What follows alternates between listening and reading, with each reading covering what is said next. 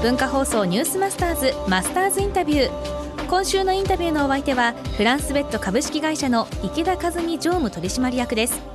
少子高齢化の中で次の手を考える必要がある寝具家具業界。介護用ベッドに強みを持つフランスベッドは海外展開も進めています。今日は寝具家具業界のこれからについてお聞きしました。やっぱ少子高齢化ということで日本の人口そのものがやっぱり減ってきておりますので、それをまあどう乗り越えていくかっていうところをやっぱり今後考えていかなきゃいけないなと。弊社の場合はどちらかというと介護事業の方に資本投下をあの注力してやってますので。あのー高齢化していって寝るっていうことにすごくこうお金をかけたりとか、はい、時間をかけたりできる年齢に僕もう50を超えてなってきたと思うんです。ですからちょっと高級なものっていうのは、うん、なんかこうチャンスってありますか？まあ、おっしゃるようにあの弊社いろんなバリエーションのマットレスがあるんですけれども、まあ、やお安いものから高級品までというようなバリエーションを揃えてるんですけれどもやっぱりあの高級品に対あののあの出荷実績っていうのは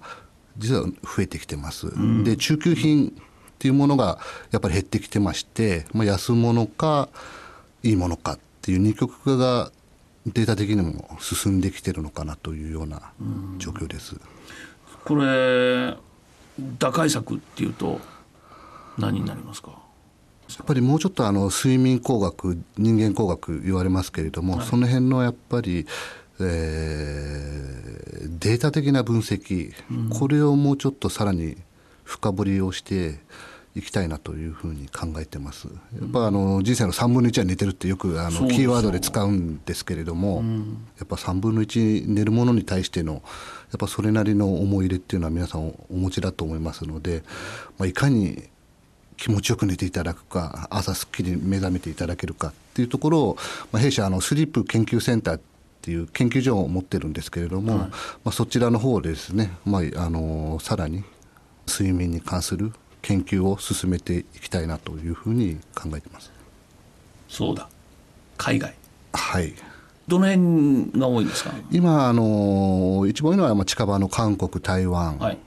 ベトナムマレーシア東南アジア系の国々が引き合いをいただきまして、はいやっぱ韓国が今一番注目されてまして韓国も日本に次いであの高齢化が進んでいる国でして、うん、まあ、日本を見習っていこうという形でですね、まあ、いろんな韓国の企業さんからオファーをいただきまして、うん、まあ、弊社の日本製の電動ベッド介護ベッドをまあ韓国に輸出していくというような活動をしておりますね。